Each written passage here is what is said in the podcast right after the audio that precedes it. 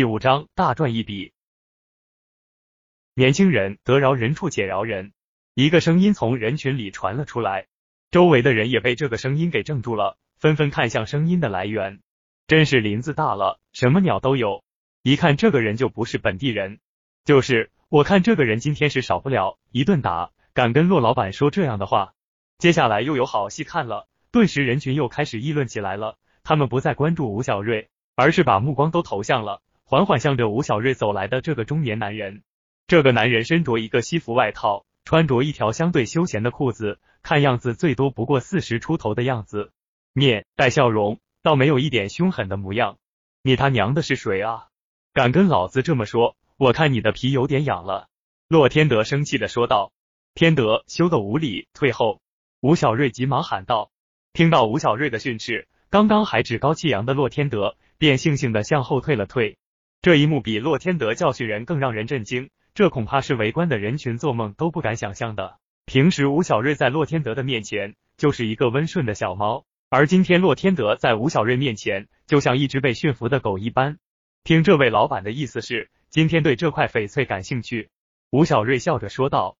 他之所以会阻止洛天德的行为，是因为难得有个人敢站出来。这个翡翠在他手里无论再怎么好，一旦卖不出去，也就是一块石头而已。两百万怎么样？感觉合适的话，现在就可以交易了。那个中年男人也没有多说废话，两百万！我的天，这罗家的废物女婿今天可是赚大发了，真他娘的走运，直接一步登天了。不是今天，怕是这个废物是几辈子都不能赚这么多。人群又议论开了，旁边的洛天德早就兴奋不已，周围的人更是嫉妒吴小瑞走运。吴小瑞表面虽然没有任何的表情，其实内心也早就兴奋不已。听到这个价格，要不是周围有这么多人在看着，他都差点要跳起来了。这位先生一看就不是本地人，既然先生有意，我也不好违了先生的愿，那就有劳先生了。说着，吴小瑞让到一边，露出自己身后的翡翠。交易后，吴小瑞才了解到，这个中年男人名叫马茂才，在京城有着自己的产业。这次之所以会在这里出现在骆家的玉石市场，是因为他这次来清远市拜访一位友人，顺道来这里看了一下。虽然这笔钱已经不少了，但对于吴小瑞来说，这只不过是他成为清远市第一霸主的第一小步。临走的时候，吴小瑞给了自己小舅子五万，也算对他忠心护主的报酬。其次是不想让他把这件事声张出去。吴小瑞虽然很开心，却不知道一个阴谋已经围绕着他慢慢展开了。因为有了吴小瑞，洛天德也没有回他的建筑公司，陪了他一整天，手里有了钱，当然要好好的放纵一下。自从进到洛家，他已经很少有机会接触到人民币了。这一次，吴小瑞把自己的行头从上换到下，一身的名牌。俗话说得好，人衬衣服，马靠鞍。吴小瑞这么一打扮，跟电视上的那些明星也差不了多少。当然，这些也少不了自己鞍前马后的小舅子。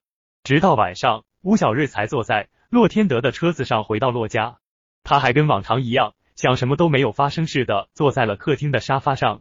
你他娘的！你这个废物，整天不知道赚钱，现在又买了一身这么贵的衣服，你真当我们洛家的钱是大风刮来的吗？一看到吴小瑞身上的衣服，他的丈母娘便破口大骂。如果不是洛天德拉的及时，他母亲手上的水果刀就要插在吴小瑞的身上。吴小瑞看到这一幕，早就吓得躲在了一边。他是真的没有想到，他们洛家是真的没有把自己当成人看待。因为丈母娘的大喊大叫，洛天依跟他的父亲。慌里慌张的从楼上跑了下来。吴小瑞，你想要干什么？吃了豹子胆！洛天依对着吴小瑞喊道：“干什么？想让外人都知道吗？不丢人吗？”洛父大声斥责道。其实洛父这样做也不是为了吴小瑞，因为自从他们家有了吴小瑞，他变成了同行的笑柄，大家每次一聊天就会拿他举例子。但无论怎么样，吴小瑞也是一个大活人，他也只能是自认倒霉。刚刚在楼上就是希望。洛天依能够在他公司里给他谋个职位，洛母没有想到，平时一直对自己言听计从的丈夫，这个时候竟然对自己大吼，他肯定是不依不挠，开始撒起了泼，反而在自己女儿的帮助之下，仍然不停的殴打着吴小瑞。今天既然大家都在，我再说一遍，今后谁敢不尊重我姐夫，那就是看不起我，就是有意跟我作对。